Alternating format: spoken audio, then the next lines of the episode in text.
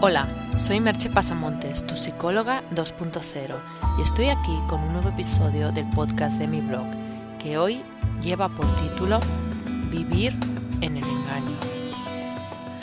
Hoy no hago la pregunta habitual que suelo hacer en el titular, ya que si os pregunto si vivís en el engaño, diréis que no. Es posible incluso que mucha gente ni entre a leerlo si hago esa pregunta, porque está absolutamente convencida de que no vive en el engaño. Tienen el convencimiento de que son personas racionales, críticas y pensantes, y que su marco mental es amplio o incluso que ni tan siquiera lo tienen. Creen vivir en la verdad. Es curioso constatar que hasta la neurociencia, es decir, que incluso desde la ciencia, se nos advierte de que nuestro cerebro nos engaña constantemente y sin que apenas nos demos cuenta de ello, de todas las maneras imaginables.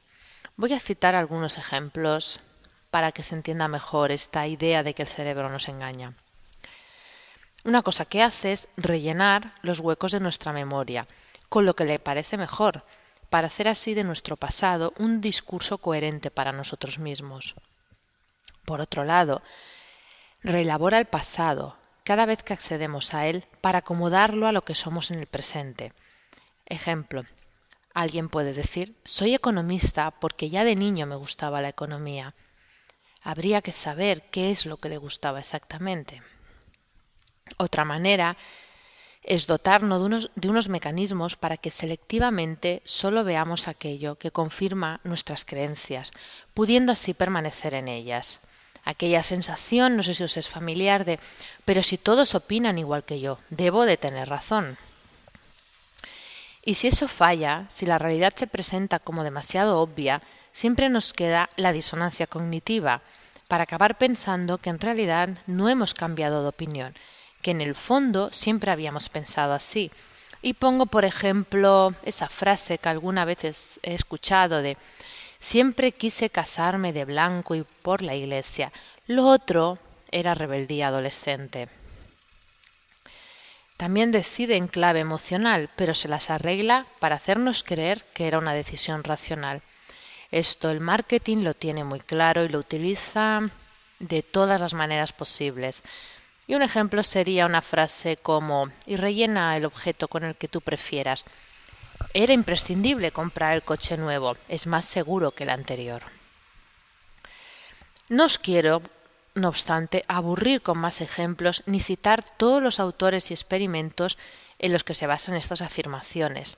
Más que un podcast sería la lectura de una tesis doctoral y no se trata de eso. También quiero advertir que la mayor parte de este comportamiento cerebral tiene como fin protegernos y buscar nuestra supervivencia y un cierto grado de bienestar y comodidad para nosotros. El cerebro es rutinario y en su énfasis por no gastar demasiada energía, prefiere los patrones conocidos que lo nuevo y por conocer. El problema es que el precio a pagar por esa comodidad es la repetición y el inmovilismo. Porque aparte del funcionamiento cerebral, hemos recibido una educación que nos constriñe y nos marca un guion a seguir.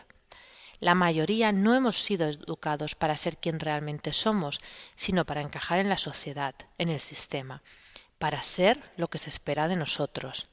Y el precio a pagar es borrar en gran parte el verdadero yo, la esencia que nos mueve y nos motiva. Por eso me da un poco de risa hablar de la zona de confort, aunque yo mismo la he utilizado yo misma muchas veces porque es una eh, palabra común, se ha popularizado, la mayoría de la gente entiende que estás hablando por zona de confort, que salir de la zona de confort, es algo bastante usual, como otros términos que en un principio pertenecían más al ámbito de la psicología, que con el tiempo se han extendido. El problema es que la mayoría de las veces salir de la zona de confort es moverse un poco más allá del mismo mapa mental, pero sin cambiar de hecho nada es hacer más de lo mismo, pero bajo la apariencia de algo diferente. Os voy a poner un ejemplo. Una persona nos dice, tenía miedo a la altura y he conseguido saltar en paracaídas. Lo he superado, ya no tengo miedo. Y al lunes siguiente vuelve a su gris puesto de trabajo que no le gusta, que le consume por dentro, pero eso sí, ya puede saltar en paracaídas. Porque el verdadero cambio duele. Hay que hackear el sistema, formatear e instalar un nuevo sistema operativo. Un nuevo sistema que te permita de verdad cambiar el marco, porque solo así saldrás de ese confort. Podrás mirarlo desde fuera, pero eso duele, eso da miedo. En esas ocasiones uno se pregunta, ¿y si en el formateo lo pierdo todo? ¿Y si me pierdo a mí mismo? Lo paradójico es que solo perdiéndote a ti mismo puedes de verdad encontrarte. A algunos, los más osados, les gustaría saber cómo hacerlo. Puede que se estén preguntando, muy bien, Merche, ¿cómo hago eso? Yo quiero salir de ahí, yo quiero conocerme, yo quiero conocer mi verdadero yo. Tengo que decir que no hay recetas mágicas, es un camino que cada uno debe de hacer a su modo. Casi siempre se necesita ayuda. Es muy difícil hacer este camino en solitario, porque nuestro propio sistema nuestro propio yo pensante, nuestra propia racionalidad, nos pone trabas todo el tiempo para evitar que eso suceda. Pero al final, solo ese, ese camino, es el verdadero viaje del héroe. Y quien de verdad quiera hacerlo, encontrará ese cómo. Y ahora sí, viene la pregunta que supongo que ya esperáis. ¿Vives en el engaño? Hasta aquí el podcast de hoy y nos escuchamos en el próximo podcast. Bye bye.